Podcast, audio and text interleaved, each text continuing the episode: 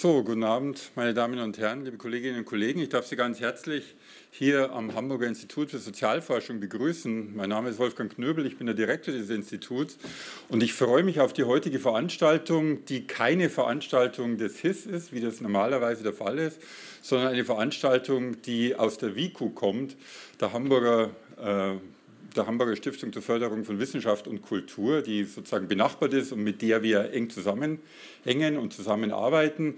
Die Organisation äh, einer Tagung steht hier im Hintergrund der heutigen Veranstaltung und diese Tagung wurde organisiert von Eddie Hartmann und Simon Teune. Ich freue mich und bedanke mich bei Ihnen, dass Sie das alles so schön und wunderbar gemacht haben. Vielleicht sozusagen nur noch ein paar Sätze. Ähm, das Ganze geht hervor unter anderem aus einem größeren Förderungs- und Forschungsprojekt umstrittene Gewaltverhältnisse, das ebenfalls an der WICO angesiedelt ist. Und federführend ist hier hinten Eddie Hartmann. Und all dies sozusagen führte dann zu dieser Tagung, zu den Querdenkern und zu den Anti-Corona-Protesten. Anti-Corona-Protesten klingt irgendwie komisch, also Sie wissen, was ich meine.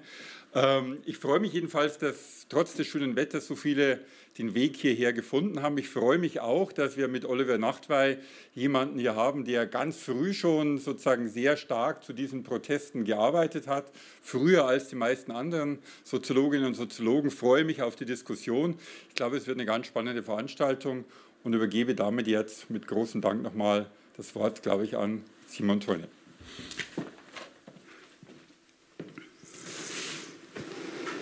Ja, dann sage ich auch noch mal guten Abend und herzlich willkommen. Ähm, es ist irgendwie ein komisches Gefühl, wieder die erste Live-Veranstaltung zu haben. Ich freue mich sehr, dass das funktioniert und dass ich auch wieder äh, echte Menschen sehe. Äh, ich bin Simon Teune und ich stehe hier als einer der Organisatoren der Veranstaltung. Der andere ist Eddie Hartmann. Ähm, und wir stehen auch für die beiden Organisationen, die zusammen die Tagung zusammengebaut haben, nämlich eben die Hamburger Stiftung zur Förderung von Wissenschaft und Kultur und das Institut für Protest- und Bewegungsforschung, das ich vertrete. Ähm, und genau, unsere Tagung, die morgen anschließt, hat einen leicht anderen Titel als ähm, unsere heutige Abendveranstaltung. Morgen sprechen wir dann über sozialwissenschaftliche Perspektiven auf die Querdenken-Proteste. Ähm, wir, Eddie und ich, sind beide sehr glücklich, dass wir die ähm, Tagung hier machen können, dass uns das Hamburger Institut für Sozialforschung so freundlich äh, empfangen hat und ähm, heute und morgen die Räume zur Verfügung stellt. Vielen Dank an Sie, Herr Knöbel, und an alle hier im Haus, die das möglich gemacht haben. Ähm, wir sind auch glücklich, dass wir eben nicht nur die Leute hier im Publikum begrüßen können, sondern dass wir heute auch einen Livestream haben und dass man auch im Nachhinein die Diskussion heute Abend äh, zu Hause an den Bildschirmen verfolgen können wird. Ähm, man wird die äh, genau auch später noch auf dem YouTube-Kanal des Hamburger Instituts sehen können. Das gilt aber aus mehreren Gründen nicht für die Tagung morgen. Also wenn man was mitkriegen will, dann muss man heute Abend einschalten. Ähm, Heute Abend geht es also um die Proteste, die äh, die politischen Diskussionen in der Pandemie so lange beherrscht haben ähm, und die mit dem Label Querdenken eigentlich nicht zufriedenstellend benannt sind. Äh, dass es für diese Proteste keinen allgemeinen ähm, überein äh, oder keinen Namen gibt, wo sich alle übereinstimmen, ähm, das zeigt schon, dass die äh, Verwirrung gestiftet haben, diese Proteste. Am Anfang hießen sie aus für mich nicht nachvollziehbaren Gründen Hygienedemonstrationen. Dann hat sich das Label Querdenken ausgebreitet. Zum Schluss hießen sie dann einfach nur noch Spaziergänge. Ähm,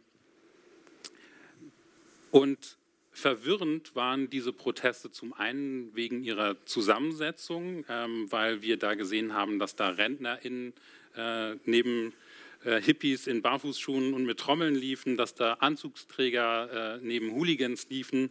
Ähm, die Proteste waren vermutlich auch die ersten in Deutschland, wo man nebeneinander die Regenbogenfahne und die äh, Flagge des Deutschen Reiches gesehen hat. Äh, es geht es noch absurder. Äh, in Berlin hat man sogar einen stadtbekannten Holocaust-Leugner gesehen mit der Regenbogenfahne. Ähm, das heißt, diese Verwirrung, die man da, die auf der symbolischen Ebene da zu sehen war, die hat sich ähm, von Anfang an eben auch in den äh, Deutungen dieser Proteste gezeigt. Ähm, von Anfang an wähnten sich die Leute, die auf diesen Demonstrationen waren, in einer Diktatur, in der Corona-Diktatur, die von dunklen Mächten gesteuert wird. Ähm, und eben auch von JournalistInnen und von AktivistInnen äh, durchgesetzt wird. Vielen äh, war offensichtlich nach dem Konsum von einigen YouTube-Videos klar, dass ein historischer Superlativ her musste, um die Situation zu verstehen. Also es war die Rede von einem neuen 1933. Das Infektionsschutzgesetz wurde dann zum neuen Ermächtigungsgesetz. Ähm, und das war sozusagen eine Form der Bedrohung, eine Wahrnehmung der Bedrohung, die die Menschen in eine Haltung der Notwehr gebracht hat und auch drastische Maßnahmen gerechtfertigt haben. Ein Tribunal Nürnberg 2.0 ähm, und sehr schnell auch die Todesstrafe für politisch Verantwortliche oder eben die anderen, die ähm, mit Corona-Maßnahmen in Verbindung gebracht wurden. Ähm, man durfte sich mit Gewalt zur Wehr setzen gegen die PolizistInnen, die äh, die Auflagen durchgesetzt haben bei Demonstrationen, ähm, JournalistInnen und GegendemonstrantInnen, die die Proteste dokumentiert haben, wurden erstmal als GegnerInnen markiert und dann auch immer wieder angegriffen. Ähm, Umsturzfantasien sind dann in diesen Protesten mehrheitsfähig geworden. Um dieses Nebeneinander von Spaziergang und Umsturz, von Grundgesetz und Reichsfantasien wollen wir heute und morgen diskutieren. Ähm, und auch wenn die Proteste inzwischen sehr überschaubar geworden sind, äh, zeigt sich doch deutlich, dass äh, die Verächtlichmachung von demokratischen Institutionen, ähm, das antisemitische Verschwörungsrauen und die gemeinsame Mobilisierung von DurchschnittsbürgerInnen und Rechtsextremen uns noch erhalten bleiben werden. Ähm, das ist heute dann vielleicht das Narrativ von der Notwehr von Wladimir Putin. Morgen ist es vielleicht die Translobby. Wir werden sehen.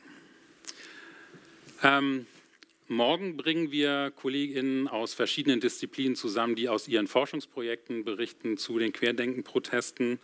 Heute geht es nicht nur um wissenschaftliche Perspektiven, sondern ähm, wir wollen auch die breitere gesellschaftliche Debatte zu den Protesten gegen die Corona-Maßnahmen abbilden. Und ich habe dafür drei ganz tolle GesprächspartnerInnen heute äh, nachher an meiner Seite, ähm, die ich, äh, wie ich gerade festgestellt habe, nicht jetzt für alle begrüßen werde, sondern ich stelle jetzt erstmal nur Oliver Nachtwey vor und äh, Kim Mauch und äh, Taira Amir werde ich dann später vorstellen, weil wenn die jetzt da vorne sitzen würden, dann würden sie von der Präsentation von Oliver nichts mitbekommen. Deswegen begrüße ich zunächst nur Oliver Nachtwey. Oliver ist Professor für Sozialstrukturanalyse an der Universität Basel und zu seinen wissenschaftlichen Stationen gehören neben den Universitäten Trier, Darmstadt und Jena auch das Hamburger Institut für Sozialforschung und das Frankfurter Institut für Sozialforschung. Ähm, Oliver forscht zum Wandel der Arbeit und zu Prozessen von Modernisierung und Regression und ähm, einem größeren Publikum ist er wahrscheinlich bekannt durch seine Bücher ähm, Die Abstiegsgesellschaft und Verkannte Leistungsträgerin, das er im letzten Jahr zusammen mit Nicole Meyer-Ahuja geschrieben oder herausgegeben hat. Ähm, und ich würde mal sagen, für Oliver kommen in den Querdenken-Protesten zwei seiner Interessen zusammen. Das ist auf der einen Seite Protest als Ausdruck gesellschaftlicher Konflikte und auf der anderen Seite die neue Sozialfigur des autoritären äh, oder des regressiven Rebellen. Und ähm, das ist ein äh, Thema, das er ausgearbeitet hat in einem Buch mit Caroline Amlinger, das äh, im Herbst erscheinen wird bei Surkamp, Gekränkte Freiheit. Ähm, ich denke mal, dass wir darauf heute einen kleinen Vorgeschmack bekommen. Herzlich willkommen, Oliver Nachtwey.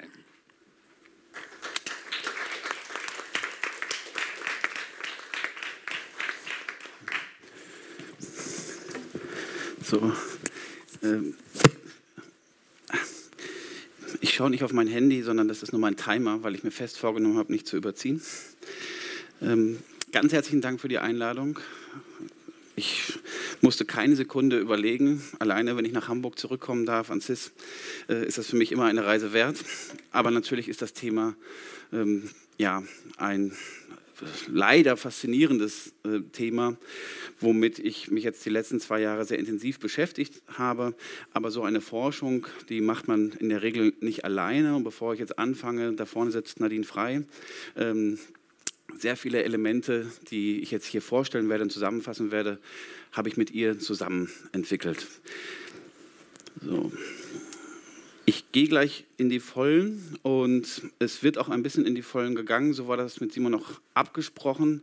Ich werde jetzt nicht so ganz viel zu den Corona-Protesten selbst sagen, weil ich glaube, dass die meisten hier im Raum die mitbekommen haben, ähm, sondern versuche ein bisschen sie einzuordnen erstmal. Und ich werde sie auch erstmal sehr stark einordnen, sagen, aus unserer Forschung summierend. Und was wir sagen können, ist, wir haben einen Survey durchgeführt, wo über 1150 Personen teilgenommen haben. Das ist nicht repräsentativ gewesen, ähm, aber aus den Telegram-Gruppen. Wir haben Demonstrationen beobachtet und wir haben aber auch sehr viele Interviews geführt, mittlerweile 45 Interviews, lange narrative Interviews, wo wir aber auch soziodemografische Daten abgefragt haben.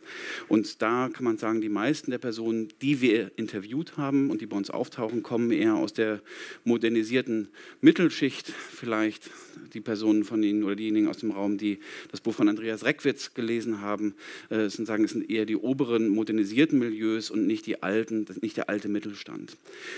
Und ein ganz zentrales Thema war eben die Individualität, Selbstbestimmung und Eigenverantwortung. Und das gehört auch vielleicht zu diesem Moment, was für viele Beobachter es erstmal so stark verwirrend machte, weil nämlich sehr viele der Protestierenden und auch der Menschen, mit denen wir gesprochen haben, eben Werte eigentlich progressiver Bewegungen aufgerufen haben. Demokratische Werte, Freiheitswerte. Und wir haben das jetzt erstmal als eine Bewegung normativer Unordnung eingeordnet, denn ganz zentral war erstmal eine Entfremdung von der repräsentativen Demokratie. Die Personen, mit denen wir gesprochen haben, haben alle in drastischen Worten die Demokratie kritisiert, aber gleichzeitig gesagt, wir wollen die Demokratie wieder demokratischer machen. Man war herrschaftskritisch und antiautoritär tatsächlich. Wobei man, und dazu komme ich gleich, am Ende wieder ins Autoritäre gekippt ist. Man war antiautoritär gegenüber dem Staat, gegenüber den Experten, gegenüber Drosten, gegenüber, gegen, gegenüber Merkel, hatte aber gleichzeitig dann einen Drift, wie wir das dann nennen, zum, ähm, zum Autoritarismus. Was für mich überraschend war, weil ich war, bin am Anfang, ich habe so eine Frankfurter Prägung erstmal mit der autoritären Persönlichkeit von Adorno da rangegangen und wir haben uns die F-Skala angeschaut und haben auch den Fragebogen von der F-Skala in den ersten Runden damit entwickelt und haben gemerkt, Mensch, das passt ja gar nicht.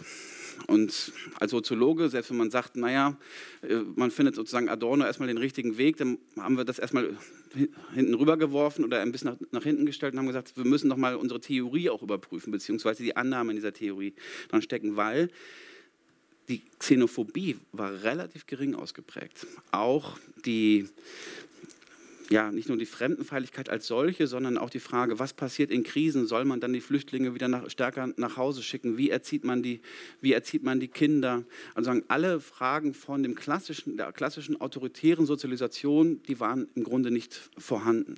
Und generell war das Register der Kritik, der typische Autoritäre, ist ja immer auf die Schließung bedacht. Die Schließung des Nationalstaates vor den Fremden, die Schließung der Grenzen, um Corona einzudämmen. Aber die Kritiker hatten immer ein Register der Öffnung aufgerufen. Ähm, was wir aber auch sehen konnten gleich, war eine relativ starke Ausprägung von Antisemitismus. Die war mal versteckter, mal weniger äh, versteckter. In den Interviews war sie dann offener. Äh, wir konnten das aber nur darin sehen, dass zum Beispiel nach den Items in unserer Umfrage bezüglich des Antisemitismus, ähm, dass dort ein sehr stark ausweichendes Verhalten vorhanden war.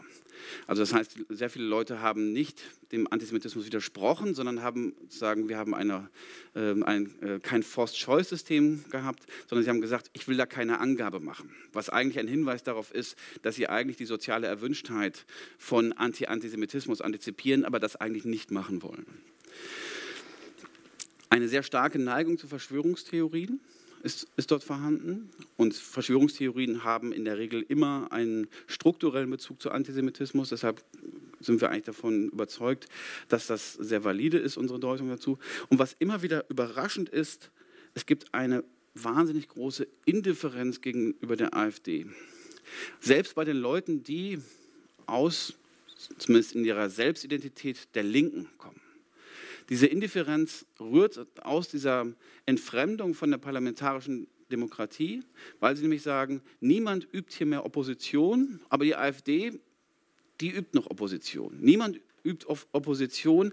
Alle, die Opposition üben wollen, dürfen bei uns mitmachen. Und ich weiß ja nicht, ob der da hinten 300 Meter entfernt von mir ein Rechter ist ähm, oder nicht. Und wer schon mal auf einer Demonstration ist, man, man kann es auch nicht immer ganz ähm, erkennen. Aber es war wirklich eine ganz starke normative äh, Indifferenz. Wir haben trotzdem gesagt, obwohl es mit der Zeit sich auch verändert hat, es quasi eine innere Metamorphose gab. Später waren die Demonstrationen in Ostdeutschland, in Bayern eigentlich offen rechte Demonstrationen, dass es zumindest am, an, am Anfang keine genuin rechte äh, Bewegung war, sondern eine Bewegung normativer Unordnung eben mit einer Dynamik nach rechts.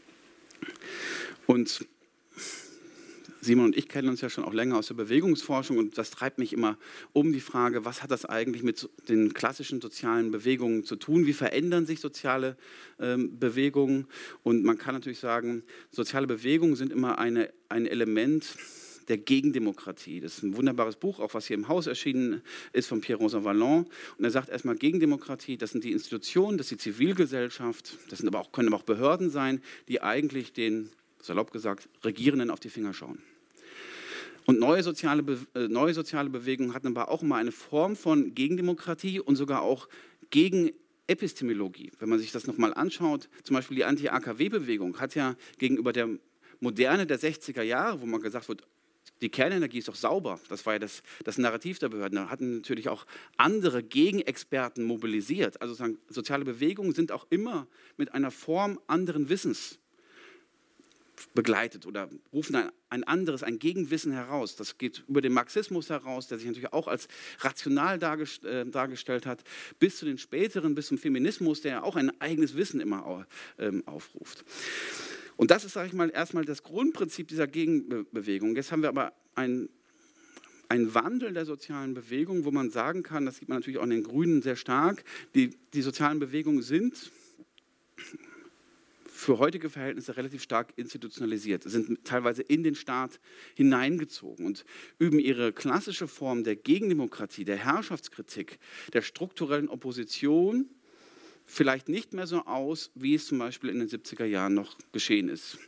Vielleicht erinnern sich einige von Ihnen noch, damals gab es Bücher von Jürgen Habermas, Legitimationsprobleme der, äh, ähm, des Spätkapitalismus, ähnlich von, von, von Klaus Offe. Die haben das zur Zeit geschrieben, wo die Zustimmung zur repräsentativen Demokratie in Deutschland so hoch war wie nie. Nie waren mehr Menschen in Parteien, nie sind mehr Menschen zu Wahlen gegangen. Aber sie haben diese Legitimationsprobleme gesehen, weil es damals so starke soziale Bewegungen gab, die eben staatliches Handeln, das Wissen des Handelns in Frage gestellt haben. Und heute würde ich sagen, ist diese Form der, dieser Herrschaftskritik, die gibt es nicht mehr oder zumindest nur in abgeschwächter Art und Weise. Und was sich auch verändert hat, ist eine ist eine, die Form der Demokratie, ich mache das jetzt sozusagen wirklich auf extreme Abkürzung, weil ich das zusammenfassen möchte, ähm, aber Sie haben wahrscheinlich oder möglicherweise das Theorem der Postdemokratie mitbekommen, das heißt, Wahlen finden statt, aber bestimmte ökonomische Interessen, Lobbyinteressen sind sehr stark in den Staat hineingedrungen äh, und haben bestimmte Funktionsweisen der Demokratie relativ stark abgeschwächt. Und darauf gibt es Reaktionen. Und was, was was für Reaktionen haben wir da? Wir haben erstmal die Form der Antipolitik. Und da fängt schon die normative Unordnung leicht an. Ähm, die Occupy-Proteste, die ich auch schon mal untersucht habe, waren Proteste erstmal wir gegen die, die 1% gegen die, 9, äh, die 99% gegen die 1%. Aber auch da haben schon die Mehrheit der Teilnehmenden an unserer Befragung gesagt, wir sind weder links noch rechts. Sagen, nur die Mini-Anekdote damals, als ich die, die Vorgespräche, die explorativen Vorgespräche im Feld mit den Aktivisten gemacht habe, da hat mir jemand gesagt, übrigens, du musst aufpassen, bei uns versuchen schon Leute wie Beatrix von Storch, die versuchen ja einen Fuß auf den Boden zu bekommen. Und das war noch bevor es die AfD gab. Und das fand ich ganz interessant, nämlich dass, dass es Leute gab, wie nämlich eben von Storch, die im Grunde Plattformsucher in sozialen Bewegungen in einem Aufbegehren waren. Das haben sie dann da nicht gefunden, sondern woanders, wie wir wissen. Aber sagen, Occupy war erstmal eine extrem stark anti-institutionelle Bewegung. Die haben vollständig abgelehnt, Organisationen zu bilden, sich zu institutionalisieren. In den USA ist es bekannt, äh, da ist Occupy daran zusammengebrochen, weil der niemand ein Auto geschenkt hat und man konnte sich nicht darauf einigen, äh, wer dann die Schlüssel hat und das Auto anmelden musste. Und es ging nicht. Und sozusagen darüber war der Streit dann so groß, weil man war wirklich brutal anti-institutionell. Bei den Indignados war das am Anfang auch. Den Fünf-Sterne Bewegung der Gelbwesten, das, das sind schon deutlich hybridere Bewegungen, die auch deutlich stärkere Ausschläge oder Offenheiten nach rechts haben. Und ich finde gerade die Gelbwesten auch noch ein interessantes Phänomen, weil er dort auch durch die Intervention von Gewerkschaften und linken Intellektuellen nochmal ein teilweise ein Herausbrechen äh, des, Drift, des möglichen Drifts nach rechts möglich war und eben die Gelbwesten nicht zu einer Vorfront von Marie Le Pen geworden sind. Aber es gab auch eben im Grunde strukturell postdemokratische Bewegungen, die haben die Krise der Demokratie, die Postdemokratisierung ähm, nicht kritisiert, sondern im Grunde fortgeführt. Und das ist dann so eine Bewegung wie Pegida, aber teilweise dann auch schon die Montagsmahnwachen, die ja sich beim ersten Ukraine-Krieg äh, gebildet haben. Und da war ich auch vor Ort äh, in Frankfurt und da waren schon sehr stark die Offenheit zu Verschwörungstheorien da, die Offenheit zu rechten Theoretikern, auch die, die Kontinuität. Eine der zentralen Figuren bei den Montagsmahnwachen war Ken Jebsen ähm, die jetzt wieder bei den Corona-Protesten aufgetaucht, ähm, aufgetaucht ist. Und jetzt kommt was Spezifisches in der Pandemie. Nämlich während der Pandemie gab es, obwohl es wahnsinnig viel Kontroversen gab, relativ wenig Herrschaftskritik durch soziale Bewegungen. Also die, die Herrschaftskritik kam eher noch in diesem Sinne, dass es Zero-Covid zum Beispiel, dass es mehr Einschränkungen geben sollte, dass es drastischere äh, Maßnahmen geben sollte. Aber eine Bewegung, oder auch von der Partei Die Linke oder auch von den Grünen, die gesagt hat, das geht jetzt zu weit, wir drangsalieren unsere Bürger zu stark. Das hat eigentlich nicht, äh, nicht in dieser Form stattgefunden. Und in diese Lücke, in diese Lücke der Herrschaftskritik ist aus meiner Sicht die Querdenkenbewegung äh, hineingesprungen und wir konnten das in Baden-Württemberg ganz gut eigentlich sehen. Nämlich, man kann, also man sieht es an den Grünen ganz gut. Nämlich, wenn man sich die Grünen anschaut, dann kann man sagen, Anhänger der Grünen Partei sind die, die am wenigsten sagen, zum Querdenken neigen. Die heutigen Anhänger. Aber die Grünen haben über ihren Modernisierungsprozess eben sehr viele alte Anhänger aus der Gründungsgeneration verloren, die früher mal die Grünen ähm, gewählt haben, die eher aus dem sozialökologischen äh, Milieu kommen, ähm, die jetzt tatsächlich auf diesen Demonstrationen ähm, anzutreffen waren. Und das haben auch unsere Interviews immer, immer wieder gezeigt. Das heißt, in der Modernisierung der Grünen haben sie eigentlich ein altes Gründungsmilieu verloren.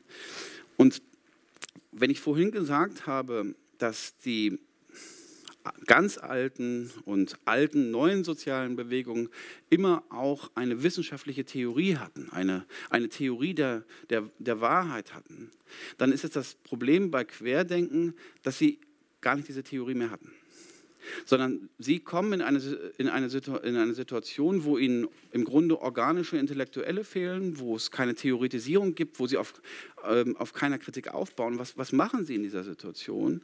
Sie ma machen im Grunde eine, ich nenne es jetzt mal ganz salopp, eine postmoderne Kritik. Sie, sie, bedienen sich verschiedener Soundbites und kombinieren die ganz wild. Und es geht bei denen auch gar nicht darum, eine, eine rationale Kritik zu zu führen, die konsistent ist. Also sozusagen, das, ja, das stimmt natürlich auch nie, das geht nie ganz auf, aber die, die Idee des aufgeklärten Individuums nach Kant ist ja auch eine gewisse Konsistenz in seiner Kritik zu, zu haben, dass eine Kohärenz im Argument vollzogen wird.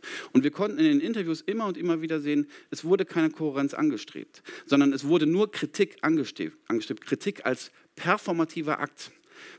Wenn eine Sagen, wenn der Interviewer dann doch mal äh, nicht an sich halten konnte und kurz gesagt hat, also diese Verschwörungstheorie, das, das passt ja gar nicht zu dem, was, was Sie vorher gesagt haben. Das hat gar keine Rolle gespielt. Dann kam die nächste Verschwörungstheorie. Also sagen, es, es ging immer eher um auch das Darstellen der, äh, der Kritik. Und deshalb ist dann so etwas wie Freiheit und Demokratie, die Begriffe, die Sie mal aufgerufen haben, das hat es für uns teilweise so verwirrend gemacht. Das sind natürlich Begriffe der sozialen Bewegungen, der Herrschaftskritik.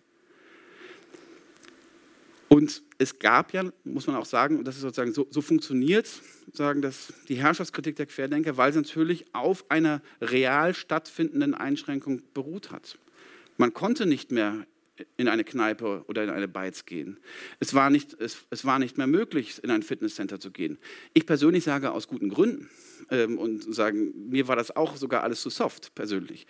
Aber zumindest gab es erstmal Freiheitseinschränkungen, die dann aber nicht kritisiert wurden von anderen rationalen Akteuren und dort sind sie mit dieser schiefgestellten Herrschaftskritik rein. Und das hat sehr viel, oh je, mit dem spätmodernen Individuum zu tun. Und da, da, hat Ulrich Beck eigentlich aus unserer Sicht einen Schlüssel zugegeben, weil er gesagt hat, das Individuum ist eben ein Individuum, und ich kürze das jetzt etwas ab, was sehr stark in Abhängigkeit individualisiert ist. Wir sind emanzipiert und auto, autonom, aber durchaus in, in, in unserer Individualität abhängig von Institutionen, von einer Krankenkasse, von einem, von einem Gesundheitssystem, von, von einem Arbeitsmarkt. In unserer modernen Gesellschaft wissen wir immer mehr, aber durch die Spezialisierung weiß das Individuum trotz höherer Bildung im Grunde weniger über die gesamte, über die gesamte Gesellschaft. Über die Industrialisierung haben wir neue Phänomene von Risiken. Man kann ein Virus nicht sehen, das kann man auch durch Erfahrungswissen nicht, äh, nicht, beobachten, äh, nicht, äh, nicht beobachten. Und das heißt, wir haben das Problem, dass es eine Wissenskränkung im Grunde gibt, nämlich dass das Individuum sich nicht an das Wissen, äh, an sein eigenes Wissen mehr halten kann. Und das heißt, wir sehen bei sehr vielen Leuten den Anspruch des Modernisierungsversprechens auf Individualisierung, auf Selbstverwirklichung, auf, Ident ähm, auf Authentizität gekränkt durch die Maßnahmen. Und für diese Kränkung gab es keine rationale Herrschaftskritik. Und das hat sozusagen zu, dieser, zu diesen negativen Affekten ge, äh, geführt. Ähm, auch weil das spätmoderne Individuum sehr stark aus den klassischen Netzwerken herausgelöst ist. Es ist viel weniger in Gewerkschaften, Vereinen organisiert, wo man auch sagen, Affekte noch mal runterkühlen kann, beziehungsweise wo Affekte überhaupt noch mal formuliert werden, äh, werden kann. Und für viele war, glaube ich, das Gefühl, erstmal die, ein Kontrollverlust über die eigene Lebensführung, auf die man vorher sehr stark ausgerichtet war, sie immer unbedingt autonom zu führen, diesen Kontrollverlust zu erfahren. Und das ist eine Form einer anomischen Konstellation, einer, wie Baumann das schon mal gesagt hat, einer reinen, ungeschminkten äh, Beschränkung, die dann zu einer neurotischen Angst ähm, führt, die sich vor allen Dingen auf den Staat und seine Institutionen richtet. Und was wir jetzt beobachten konnten, war, dass sich da, wir nennen es jetzt epistemische Gegengemeinschaften gebildet haben. Also wir hatten hochindividualisierte Leute, die aber auf den Demonstrationen Gleichgesinnte äh, gesucht haben, die als Gleichgesinnte es wurde viel getanzt dort. Es, äh, man, man, hat, man hat zusammen ähm, gesungen und sagen, dass in dieser Gemeinschaft eine Wissensresonierung, also diese Gemeinschaft kann auch über Telegram stattfinden, wenn sich alle bestimmte Threads zu spielen, wo man dann ein Gegenwissen produziert oder Memes ähm, zur Herstellung dieser Gemeinschaften produziert. Und diese Gegengemeinschaften produzieren eine, eine Konkretheit, nämlich eine, ein anderes Wissens, eine Resouveränisierung des Wissens, indem man zum Beispiel sagt, ich kenne gar keinen, der Corona hat. Aber ich kenne, dann, ich kenne dann zehn Leute, die an den Impfungen gestorben sind. Was natürlich niemand, stimmt natürlich nicht. Aber über diese Konkretheit des eigenen Erfahrungswissens kann sich das Individuum wieder resouveränisieren gegenüber den abstrakten Gefahren, die zum Beispiel im R-Wert drinstecken. Und das heißt, dieses Gegenwissen war ganz zentral, was sie produziert haben, ohne Theorie, aber als Kritik an dem Herrschaftswissen, an der Politisierung des Wissens oder der Wissenschaft, die gerade, Stichwort Drosten, ähm, über die Pandemiemaßnahmen, die ja häufig den Empfehlungen zu Recht gefolgt sind, ausgerichtet waren. Und jetzt bin ich am Ende und fast über die Zeit. Anders als die klassischen Autoritären, die sehr stark am Konventionalismus gehangen haben, die sehr stark eine autoritäre Unterwürfigkeit ge äh, gezeigt haben, die ihre eigene Freiheit aufgegeben haben, weil sie eine sekundäre Bindung an den Führer oder an, an einen Führer an, äh, angestrebt, äh, angestrebt haben. Und diese Ambivalenz aus Aggression und vor allen Dingen Anpassung hatten, haben wir es hier mit einem ganz anderen Phänomen zu tun. Deshalb nennen wir das libertärer Autoritarismus. Also dort gibt es durchaus ganz viele Elemente des Autoritarismus, die Projektion ganz, äh, ganz stark, die Aggression ebenfalls ganz, also die autoritäre Aggression, das, sagen die, die Adressierung des Gegners ihm im Grunde Gewalt an, äh, zu wünschen, sozusagen auf, auf Rache zu zielen. Aber das Element zum Beispiel, keine, kein Einfühlungsvermögen zu haben, Konvention, ähm, sagen, Konventionen ab, ähm, abzulehnen oder sich unterzuwerfen, das war dort nicht so stark, sondern wir haben eher Leute, die extrem gegen den Staat auf ihre Individualität, auf das Einfühlungsvermögen vor allem der Kinder ausgerichtet waren und daraus ihr Recht auf autoritäres Handeln abgeleitet haben. Und äh, dieses autoritäre Handeln hat natürlich sehr gut funktioniert mit dem Narrativ, wir sind in einer Diktatur und das funktioniert natürlich gerade in Deutschland sehr gut, wir sind in einer Diktatur, da entsteht das Recht auf Widerstand. Und das sagen, sehen wir als eine Mischung aus Anomie, aus einem beschleunigten Normenwandel und dem Autoritar ähm, Autoritarismus bei einem starken äh, Kontrollverlust. Und aus, diesem, aus dieser Mischung, das hat Merton schon in den äh, 40er Jahren herausgestellt, ähm, nämlich, dass Menschen sozusagen, wenn sie gesellschaftliche Ziele, gesellschaftlich geteilte Ziele nicht mehr anerkennen, dass sie die gesamten Ziele über Bord werfen können. Und das ist das, was wir sehen, dass sie eigentlich angefangen haben, die Demokratie verteidigen zu wollen, aber einen Drift haben, zu sagen, dass diese Ziele nicht mehr legitim sind. Ähm, in einer etwas, mit etwas mehr Zeit erklärenden Fassung können Sie das vielleicht hoffentlich im Oktober lesen. Vielen Dank.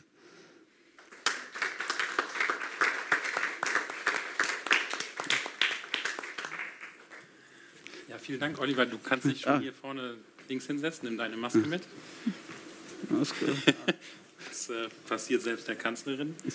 Ähm, ich habe ja gerade gesagt, ähm, wir wollen das in der größeren Runde diskutieren. Ich glaube, dass wir diesen sehr dichten Vortrag äh, morgen, äh, dass wir daran öfter anknüpfen werden, aber das werden wir jetzt auch hier ähm, in der Debatte mit äh, Christ, Kim Christine Mauch und Taira Amir. Und äh, ich würde euch bitten, jetzt äh, nach vorne zu kommen. Ich begrüße in der Runde Kim Christine Mauch. Kim ist freie Fernsehjournalistin äh, beim Norddeutschen Rundfunk, also die Sozialfigur der festen Freien. Ähm, und sie arbeitet dort in erster Linie für die Redaktion des Medienmagazins ZAP. So haben wir uns auch kennengelernt. Ähm, ZAP ist für mich ein unverzichtbarer Teil meiner Media Diet, weil die Redaktion da und Chris, äh, Kim mit ihnen genau die richtigen Fragen stellen, finde ich, immer wenn es darum geht, ähm, die äh, gesellschaftliche Rolle und die Herausforderungen von Medien zu beleuchten.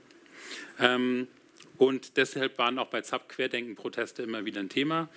Kim hat äh, in Leipzig und Dublin Kommunikations- und Medienwissenschaften studiert und ist über ein Volontariat zum NDR gekommen. Also herzlich willkommen, Kim.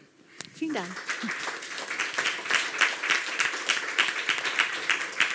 Und als die letzte in der Runde begrüße ich Taira Amir. Taira ist seit dem 1. April Vorständin der Amadeo Antonio Stiftung und sie beerbt da die großartige Annetta Kahane. Ähm, die Stiftung ist benannt nach Amadeo Antonio Chiova, der zu den ersten von Neonazis ermordeten Menschen im Vereinigten Deutschland gehörte. Die Amadeo Antonio Stiftung stärkt vor allem in Ostdeutschland die demokratische Zivilgesellschaft und tritt auf der Seite der Betroffenen gegen Antisemitismus, Rassismus und gruppenbezogene Menschenfeindlichkeit ein. Taira hat in Tübingen und in ähm, Barcelona und Berlin allgemeine und vergleichende Literaturwissenschaft und Philosophie studiert und sie ist abgesehen von einem Schlenker im Wissenschaftsmanagement schon sehr lange bei der Amadeo Antonio Stiftung. Vor der Berufung in den Vorstand der Amadeo Antonio Stiftung hat sie zuletzt den Bereich Antisemitismus und Rassismus dort geleitet. Ähm, daneben hat Taira aber auch freiberuflich in der gewerkschaftlichen Erwachsenenbildung gearbeitet und ein breites ehrenamtliches Portfolio von Entwicklungspolitik bis Erinnerungspolitik. Herzlich willkommen, Taira Amir.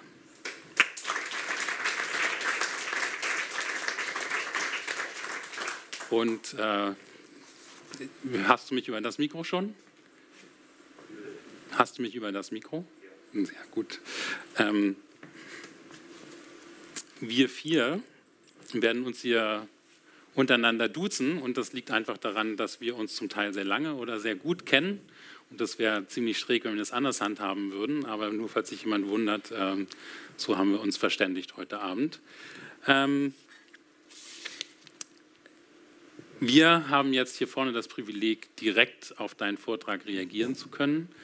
Die Grundidee von, von dieser Runde war ja, dass wir unterschiedliche Beobachterperspektiven auf dieses Phänomen der Querdenkenproteste zusammenbringen. Also wir haben gerade die soziologische Perspektive gehört, aber wir haben eben auch die Perspektive der demokratischen Zivilgesellschaft und äh, des Medienjournalismus oder des Journalismus im Allgemeinen. Und wir fanden es spannend, eben auch diese drei Beobachterperspektiven nochmal mal abzuklopfen darauf hin, was ist eigentlich aus diesen Perspektiven spannend an dem Phänomen.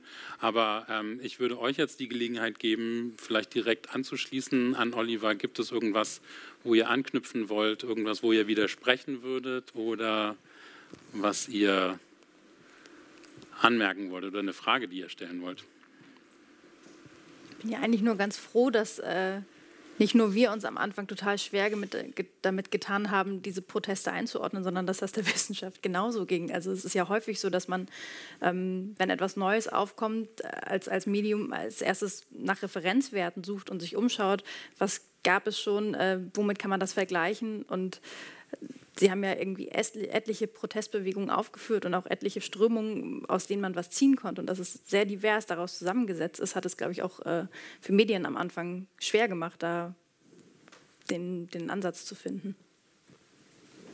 Ich finde das total spannend, darauf genau Bezug nehmen, weil ähm, äh, weil ich jetzt sagen würde, das war, war sozusagen gar nicht überraschend in all der Vielfalt, die das Milieu da äh, zeigt. Aber zur selben Zeit war es sozusagen, sind wir sehenden Auges da reingelaufen und haben aber gemerkt, da will ich jetzt auch gar nicht vorgreifen, dass die, dass die Auf, also dass das die Breite des Milieus uns vor eine Herausforderung stellt im Hinblick auf das, die langjährige Konkretion auf Rechtsextremismus und dennoch aber, deshalb fand ich das total spannend, das gar nicht aus unserer Perspektive gar nicht in Frage steht. Ne? Also das Milieu ist breiter, aber sozusagen das, das, was als Nukleus immer wieder bleibt, ist äh, eine krasse rechtsextreme äh, Auseinandersetzung in den jeweiligen auch lokalen Verortungen. Also wen sahen wir und wie geht es auch sozusagen in der, in der Kontinuität. Äh, und das fand ich total spannend, ne? was Sie, äh, wir sind ja beim Du, ähm, äh, äh, was du gesagt hast. Was ich auch einen spannenden Punkt finde, da können wir wahrscheinlich nicht so richtig drauf eingehen, aber äh, du hast eben auch gesagt, ähm, das sind Werte progressiver Bewegung, ne, die hier auch für sich in Anspruch genommen werden. Und das finde ich auch total spannend, auf eine Perspektive auch im Hinblick auf andere Milieus, auf andere, ähm, auf andere Diskurse, die wir gerade haben, wo wir einen ganz starken Bezug sehen auf Werte progressiver Bewegung, wo sich man sich mit dem Wort progressiv dann anscheinend nochmal aus, mit auseinandersetzen muss, weil dann ja sozusagen auch die Auseinandersetzung, gerade jetzt im Bereich Antisemitismus, äh, sich dann nochmal in die Tiefe äh, verstärkt. Also die Frage, was ist hier progressiv und was kann ich als progressiv in Anspruch nehmen, aber wie reaktionär oder wie regressiv ist eigentlich das, was die Forderungen dahinter sind. Ne? Das fand ich genau äh, spannend. Willst du noch reagieren? Ich ja, ich habe jetzt so viel geredet. Ich dachte, jetzt kam erst. Du bist halt direkt angesprochen worden. Ja, ja also für uns war es insofern eine Herausforderung, weil wir haben natürlich auch diesen rechten Kern sofort gesehen aber der ist soziologisch sehr schwer einfach zu fassen. Mhm. Einfach aus dem Grund, das war dann auch ein Teil der Forschungspraxis, wo man das auch ständig reflektieren musste. Ähm, das sind dann Leute, die sprechen dann auch mit Institutionen weniger. Also da haben wir dann einfach, wir haben einfach gesagt, ja, ihr, gehört ja eh zum Staat. Ähm, und das heißt, die konnten wir etwas weniger beobachten. Für jemanden wie mich, der jetzt auch selbst, sag ich mal, in den 90er Jahren sehr stark im Antifaschismus aktiv war, war das dann jetzt auch nicht ganz überraschend. Da habe ich gedacht, na, klar, die versuchen immer überall anzuknüpfen, ähm, dahingehend. Was mich halt beunruhigt hat, war dann zu sehen, dass dann Leute, die ich jetzt zumindest von der äußeren Erscheinung und was Sie gesagt haben, ähm, die ich eigentlich eher aus der Friedensbewegung und ähm, den Ostermärschen kannte, ähm, dass die dort ähm, sehr stark vertreten waren und dass ich immer der Meinung war, dass es eigentlich in diesen sozialen Bewegungen auch immer so einen antifaschistischen Konsens gab. Eigentlich mit Rechtsextremen demonstriert man nicht. Und der schien plötzlich aufgelöst ähm, zu sein und sich daraus einen Reim zu machen und das, das zu verstehen, also das, das, das dauert, glaube ich, auch noch mal, bis man das überhaupt richtig in den Griff bekommen hat. Das ist das eine und das andere ist tatsächlich dieses Element, ähm, dass man zweimal hingeschaut hat, dass man sagt, es ist unordentlich und es ist verwirrend, aber wenn man nochmal jetzt hinschaut, dann kann man zumindest in den Nullerjahren Vorgängerbewegungen sehen. Und das, das fände ich dann mal, äh, mal spannend. Zum Beispiel das Institut für Protest- und Bewegungsforschung hat ja sehr viele Daten gesammelt und auch sehr viele Demonstrationsbeobachtungen gemacht, ob man nicht nochmal mit dem, was wir heute über Querdenken wissen, nochmal rückwärts auf diese anderen Bewegungen guckt, die man beobachtet hat und hat und, und schaut, inwieweit war das, was wir heute sehen, damals eigentlich schon an, ähm, angelegt. Also dass man sagen, nicht nur das Aktuelle beobachtet, sondern nochmal die längeren Ströme sich anschaut. Ihr seid schon da, wo ich gleich erst hin will. Ähm, ich würde am Anfang gerne nochmal diese verschiedenen Perspektiven ähm, besser konturieren, um diesen Reichtum, den wir hier auf der Bühne haben, nochmal greifbarer zu machen und fragen, was können eigentlich diese Perspektiven beitragen, wenn es darum geht, so ein Phänomen zu verstehen? Also was, sind, was ist die gesellschaftliche Aufgabe der Soziologie oder einer demokratischen Zivilgesellschaft oder des Journalismus, wenn es darum geht, das zu beschreiben und zu verstehen? Ähm, vielleicht fängst du mal an, Kim. Was würdest du sagen, muss guter Journalismus leisten, wenn sowas passiert? Und was wäre sozusagen die gesellschaftliche Aufgabe, die dahinter steht? Also ich glaube, da kommen ja relativ viele Aufgaben zusammen. Also ich meine, über allem, und das ist auch, glaube ich, das, was viele in der Protestbewegung ja immer wieder in den Mund genommen haben, ist dieses, dass sie neutrale Berichterstattung einfordern. Und ähm, wie schwer das aber ist, ähm, oder auf wie unterschiedliche Perspektiven Menschen auf neutrale Berichterstattung haben, hat sich da wieder in aller Klarheit gezeigt. Und gleichzeitig glaube ich, gerade bei so einem neuen Phänomen oder auch der gesamten Situation der Pandemie bedarf es ja auch einer Einordnung. Und das heißt ja auch für, sich selbst eine, eine, Position zu finden, auch als, als Journalistin. Und in, in diesem Feld musste man sich irgendwo bewegen. Also bei mir war es, glaube ich, ganz interessant, weil ich 2019 ähm, im August mein Volontariat angefangen habe. Und dann hatte ich ein paar Monate Zeit, bis die Pandemie voll losging und damit ja fast auch zeitgleich die Proteste irgendwo. Und dass mich meinen gesamten Ausbildungsweg durch verschiedenste redaktionelle Stationen im öffentlich-rechtlichen begleitet hat. Und auch jede Redaktion natürlich, ähm, in die ich reingekommen bin, mit einer neuen Phase einen neuen Umgang damit finden musste. Und ähm, ich glaube, für alle gemeinsam war die Aufgabe, da drauf zu schauen und ähm, vielleicht auch nicht nach einer schnellen Antwort zu suchen, sondern ähm, viele, vielen ist am, schon am Anfang klar gewesen, dass ähm, man das nicht einfach in, in, eine Schublade stecken kann und so abarbeiten kann, sondern gerade dadurch, dass ja auch jeder im privaten Umfeld, und das ist, glaube ich, im Journalismus einfach so, als erstes äh, guckt, hört man sich im Bekanntenkreis um und äh, holt sich da die ersten Infos ran. Ähm, dadurch, dass jeder da schon Anknüpfpunkte vielleicht auch hatte an diese Bewegung, ähm, musste man, also war die nicht so einfach abzustempeln. Und ich glaube, die, die Hauptaufgabe war dann irgendwie ja auch die, diese Diversität ein bisschen abzubilden am Anfang. Fällt dir irgendwas ein, wo du dachtest, wow, das ist richtig gut gelungen? Also da, also irgendein Stück, wo du denkst, ähm, das haben die Kollegen richtig gut gemacht? Tatsächlich fand ich ähm, die, späteren Stücke sozusagen, also die jetzt erst vor, vor kürzerer Zeit erschienen sind, besonders interessant, ähm, wo so schon eine Welle durchgegangen ist, auch ja auch von krassem Hass gegen Journalisten und gegen Medien und dann die ReporterInnen, die es geschafft haben, wieder die Perspektive einzunehmen, nein, wir gehen wieder einen Schritt auf diese Menschen zu und wir, wir versuchen Empathie und ähm, mhm. auch ein gewisses Verständnis zu entwickeln. Also da finde ich, sind sehr interessante Beiträge daraus entstanden. Mhm. Wenn ich da einmal einhaken darf, weil ich, ich würde versuchen, eine ganz vorsichtige Kritik am Journalismus zu üben. Immer gerne. Ähm, das müssen die Soziologen. ne, weil es einfach, äh, weil es aus der Beobachterperspektive, beziehungsweise wenn wir mit den Leuten gespro ge gesprochen haben, ich, ich fand, die Journalisten haben im Grunde ihre Sache gut gemacht. Ähm, aber wir waren zum Beispiel letztes Jahr auf einer Demonstration, ich glaube Anfang August in Berlin, und die Demonstration, da hat man dann auch wirklich so im Geiste alter sozialer Bewegung, hat man die Polizeiketten durchbrochen, das war aber total friedlich. Und die war aber über ganz viele Stadtteile verteilt das war natürlich auch ein, ein Sieg für diese Demonstration.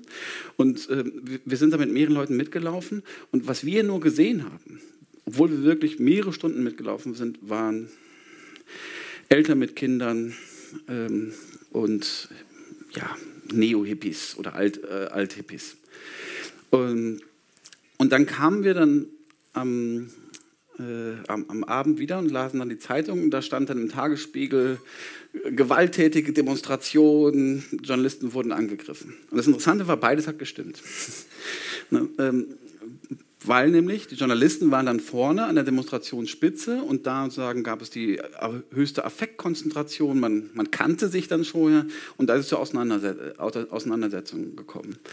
Aber natürlich sind da, also ich glaube, dass da dann manchmal so ein bisschen, also so war das im Tagesspiegel da, da habe ich das dann wahrgenommen, habe ich gesagt, na gut, für jemanden, der jetzt in diesem anderen Teil der Bewegung war, entspricht das nicht der Realität, die er da gelebt hat und die er da vielleicht auch für sich in Anspruch ähm, genommen hat, sondern er wird jetzt adressiert ähm, oder markiert als potenzieller Gewalttäter. Und ich habe auch keine Lösung dafür. Ich sage nur, dass manchmal schon sehr früh ja, eine das kann man nicht durch Ausgewogenheit äh, ausgleichen, aber dass eine sehr starke Pathologisierung dieser Bewegung stattgef äh, stattgefunden hat, die dann wiederum zu einer gewissen Radikalisierung mit beigetragen hat. Ähm, eine Lösung habe ich auch nicht, aber das war manchmal meine Beobachtung. Aber würdest du sagen, dass das nur aus journalistischer Perspektive so geschehen ist oder auch von Beobachterperspektive von Seiten der politisch Verantwortlichen? Also die hatten, glaube ich, auch eher nicht die Familien im Kinder, mit Kindern im Blick, außer wenn die Kinder nach vorne geschoben haben äh, ins Pfefferspray. Ja, also bei den politisch Verantwortlichen hatte ich den Eindruck, da, da, gab es zwei Extreme. Es gab einmal die wahnsinnige Verharmlosung, die dann nur gesagt haben, das sind ja nur Familien mit Kindern und sie sollen noch, also sagen die, die gar nicht die Problematik gesehen haben. Das kam, da kam dann manchmal aus der Union. Und dann aber auch wiederum die, ähm, die, die Pathologisierung, die dann alle Leute gleich als Nazis dann oder potenzielle Nazis dargestellt hat. Und ja, ich, ich kann, wie gesagt, keine Lösung anbieten. Ich kann nur sagen, dass diese Form der Kommunikation zwischen den sozialen Bewegungen und den anderen Teilen der Öffentlichkeit ähm, darin sehr, äh, sehr starke Affekte dann aus, ähm, ausgelöst hat. Und damit hat man zumindest dazu beigetragen, dass es auch weitergegangen ist. Weil die Leute schon immer für sich gesagt haben, ja wieso, ich bin doch friedlich und ich sehe mich einer hermetischen Öffentlichkeit gegenüber. Wir sind auf einer friedlichen Demonstration und alle Medien berichten über Gewalt, aber das, da war doch gar keine Gewalt. Also bin ich, und ihre Schlussfolgerung war, also muss ich noch mehr Widerstand leisten, muss ich mehr auf die Straße gehen, habe ich mehr Recht, gegen diese hermetische Diktatur anzugehen. Was wäre denn der Beitrag der Soziologie in dem Fall? Ja. Ähm, gibt es irgendwas, was äh, die Soziologie oder andere Sozialwissenschaften geleistet haben in der Situation ähm, zur Einordnung? Also sind da sozusagen entweder wichtige Deutungen in die Öffentlichkeit mhm. getragen worden oder neue Erkenntnisse gesammelt worden, die uns allen geholfen haben zu verstehen, was da passiert? Mhm. Ist total schwer. Ähm, also ich habe es mal als, als Ritt auf der Rasierklinge empfunden, weil ich glaube, die erste Aufgabe wäre oder ist der Soziologie erstmal diese Bewegungen in einer Form zu vermessen ähm, und äh, sagen, versuchen, also Luc Boltanski sagt ja immer, es muss eine Soziologie der Kritik geben, dass man erstmal versteht, was kritisieren denn diese Leute da und warum, warum tun sie das und das erstmal zu rekonstruieren. Aber wir sind ja auch als Soziologen dann eben keine Automaten, sondern sagen, selbstkritische Menschen und deshalb ähm, hat man ja auch das Bedürfnis, sozusagen, nicht das Bedürfnis, sondern es gehört dann ja auch dazu, soziologisch die Problematiken dieser Bewegung dann ähm, einzuordnen. Aber dieses zwischen erstmal relativ wertneutral zu rekonstruieren, warum Menschen auf die Straße gehen und versuchen, das zu erklären und zu verstehen, also verstehen ohne zu verzeihen, aber dann trotzdem das dann einzuordnen, also auch kritisch einzuordnen mit den demokratiegefährdenden Elementen. Und jetzt kommt es, ohne die Leute zu pathologisieren. Das war immer unser, unser Ansatz. Aber ich glaube, die Hälfte der Zeit ist es uns einfach nicht gelungen, ähm, weil man dann entweder kritisch überzieht oder dann manchmal dann sogar äh, zu wenig kritisch ist, weil man dann zu wenig pathologisieren äh, will. Das ist dann auch mal ein Suchprozess dann äh, da, da, drin. Aber ob es eine Auf... Also ich glaube erstmal, dass Soziologen, die versuchen sollten, das, das ist natürlich bei mir ein kleiner performativer Widerspruch, aber zurückhaltend dabei dann ähm, zu sein und nicht zu sagen, das sollte man dagegen machen, sondern wir versuchen erstmal eine kritische Diagnose zu liefern, aber die der Öffentlichkeit als Angebot zu stellen. Wir können nicht die Entscheidungen treffen, was dazu stattgefunden hat, sondern wir können nur versuchen, eine Debatte anzufüttern und sagen, so sieht es nach unserer Meinung aus. Aber ich würde mich jetzt nicht, also ich fand es jetzt nicht ideal, dass so viele Soziologen gleich auf die ganzen Beratergremien geschielt haben. Also das haben wir eigentlich systematisch abgelehnt und wir haben auch unsere, ich bin auch sofort damit fertig, aber also wir haben unsere Diagnosen der Öffentlichkeit bereitgestellt, aber haben zum Beispiel versucht, nicht einfach in jede jede neue Demonstration zu kommentieren und das immer einzuordnen, wo wir es dann nicht, dann nicht wussten, weil das wäre einfach zu stark politisierend gewesen. Sondern wir hatten das Gefühl, jetzt ist das einmal draußen und damit funktioniert das, aber wir können nicht immer die Dauerkommentatoren werden. Oh Gott. Ja.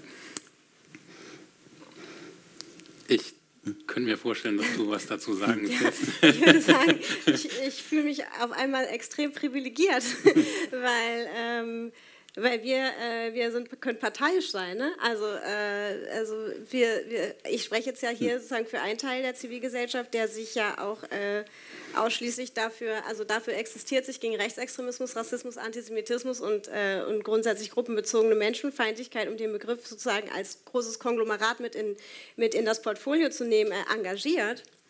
Und, ähm, und da würde ich sagen, auch gerade was du vorhin gesagt hast, ich, ich habe es jetzt flapsig, ich habe es mir auch in meiner Sache flapsig aufgeschrieben, aber äh, wenn Demokratie nicht mehr verteidigt werden kann, kann man sie auch gleich über Bord werfen. So, so würde ich, das, äh, würd ich das wiedergeben, was du äh, vorhin gesagt hast. Und äh, genau, und das ist halt das natürlich das klare Gegenmodell. Also eine Demokratie und ob Demokratie funktioniert und eine demokratische Kultur ist ausschließlich nur daran zu messen, wie sie Minderheiten schützt und Schutz bieten kann. Und das ist die einzige Perspektive auf diese Proteste.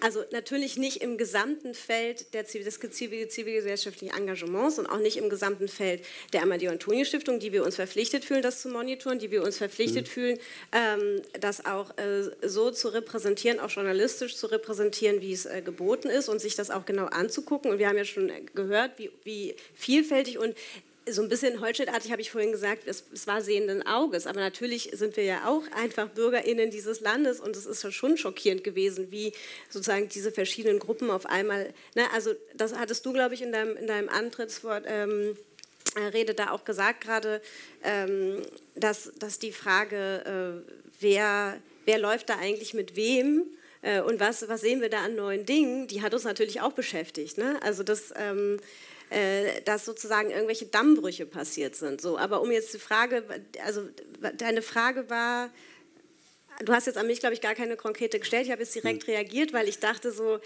da, da fühle ich mich wohl im Sinne von, da müssen wir nicht so aufpassen. Ne? Wenn wir müssen uns überlegen, so wer ist hier in Gefahr, wer wird hier nicht gesehen und wer ist sozusagen, wer ist konkret davon betroffen. Das ist einmal die Demokratie und der Schutz der Demokratie grundsätzlich und das steigt ja immer mehr. Also es wird ja, ist ja auch wahnsinnig übertragbar. Das ist auch, finde ich, etwas, was, was neu ist. Also wo eine Flexibilität auch in den, in den Punkten, auf was, äh, auf was nehme ich Bezug. Ne? Ich nehme Bezug auf, du, du hattest das schon angedeutet, ne? mit dem, lass uns mal in die Nuller gucken. Ne? Wer sind da eigentlich die Protagonistinnen? Und auf der Perspektive des, des, des rechtsextremen Monitorings würde ich ja sagen, will ich jetzt auch nicht vorweggreifen, aber da sehen wir eine lange Kontinuität von AkteurInnen, die Nein zum Hein sagen, keinen Bock auf den Euro haben und jetzt äh, pro Putin machen. So, ähm, Äh, genau, aber ich, ich jetzt, das, darauf wollte ich nur reagieren, äh, dass wir parteilich, äh, parteilich sind, aber jetzt, äh, du hast mich so angeguckt, als würdest du mich was fragen wollen. Nee, genau, die Frage war ja, oder wir waren noch bei der Konturierung der verschiedenen Perspektiven und du hast ja gerade gesagt, Parteilichkeit für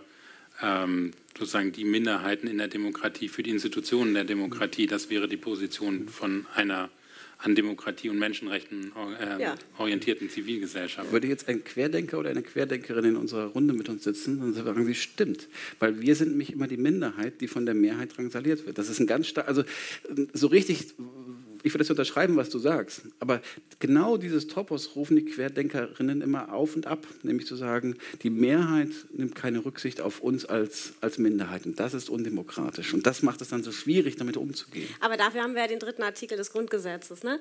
Also, äh, also da würde ich schon sagen, ne, dass, äh, das ist ja jetzt also der Begriff Minderheit und marginalisierte Gruppen und äh, wen gilt es zu schützen in der Demokratie, der ist äh, der ist, nicht, ist ja nicht total beliebig, sondern es müssen ja immer auch noch, also nicht, das, das wäre jetzt auch nicht die Perspektive derjenigen, die du da äh, äh, gerade imaginiert zitiert hast, aber da, da gibt es ja bestimmte Grenzen, die es einzuhalten gilt. Und aus dem Selbstverständnis verstehe ich das heraus, aber aus der, aus der Frage, ist das jetzt eine neue Betroffenengruppe sozusagen, die würde sich für uns nie stellen. Und das meine ich mit Klar. dem Privileg, da sind wir einfach klar parteilich, weil es geht immer um den Schutz derjenigen, die, äh, die äh, das Recht auf die, gleiche, die, die Gleichwertigkeit haben in dieser Gesellschaft. Das, das ist garantiert worden mit dem Grundgesetz.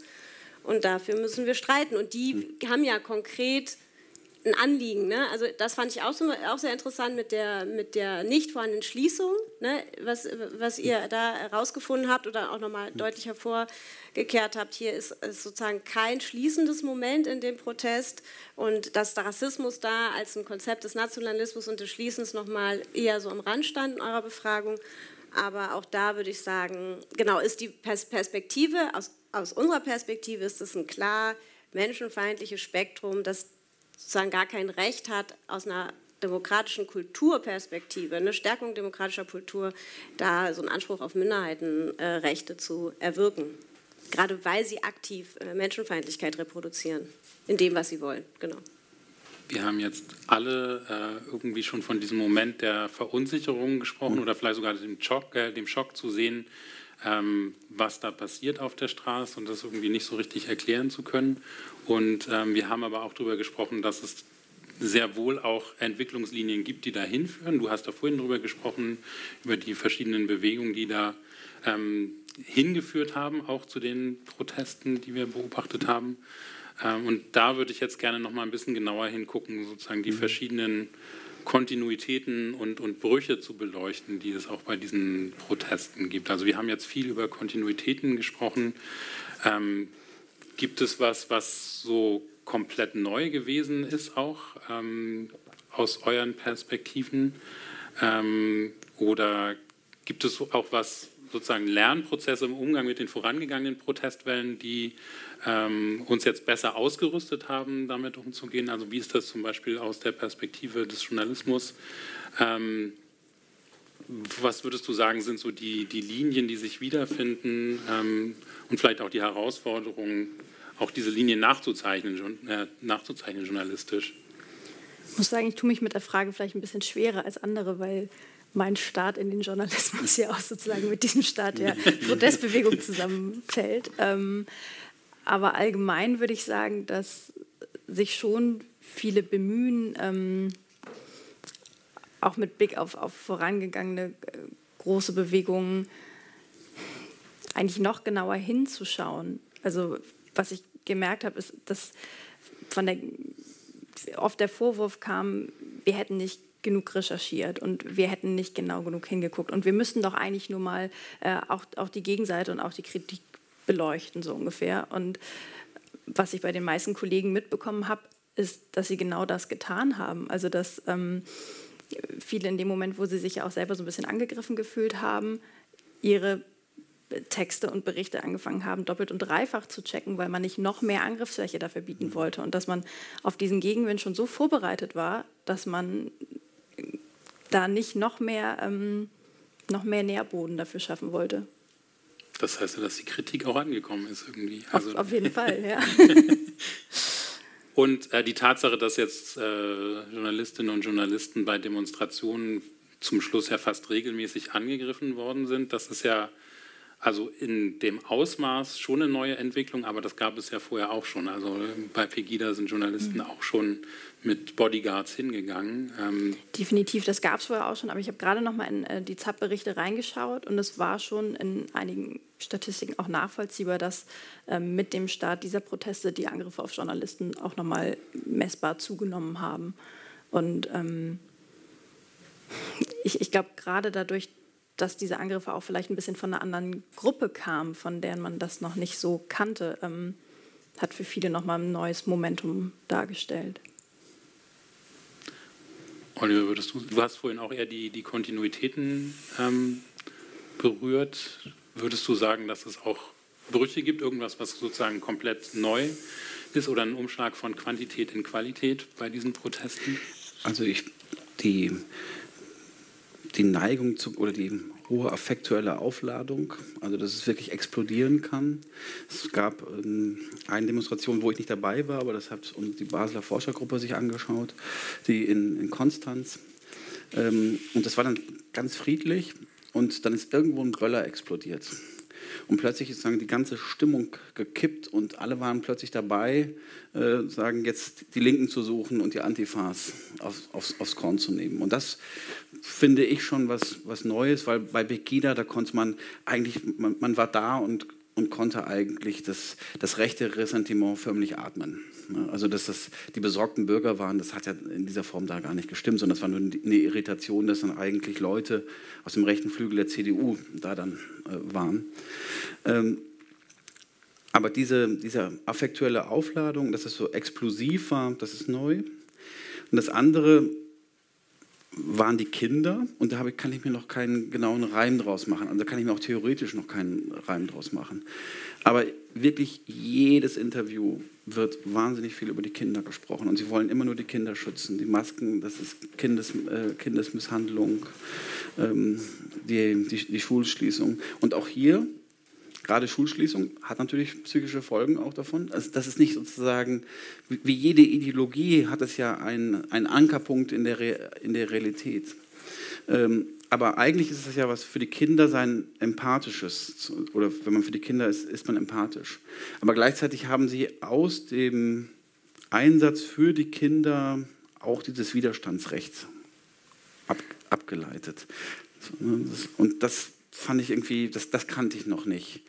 Ähm, und ich wusste nie, ob das jetzt ein, sag ich mal, ein diskursiver Trick ist, weil man damit eine, weil kann man ja schlecht was gegen sagen, wenn man die Kinder schützen will. Ne?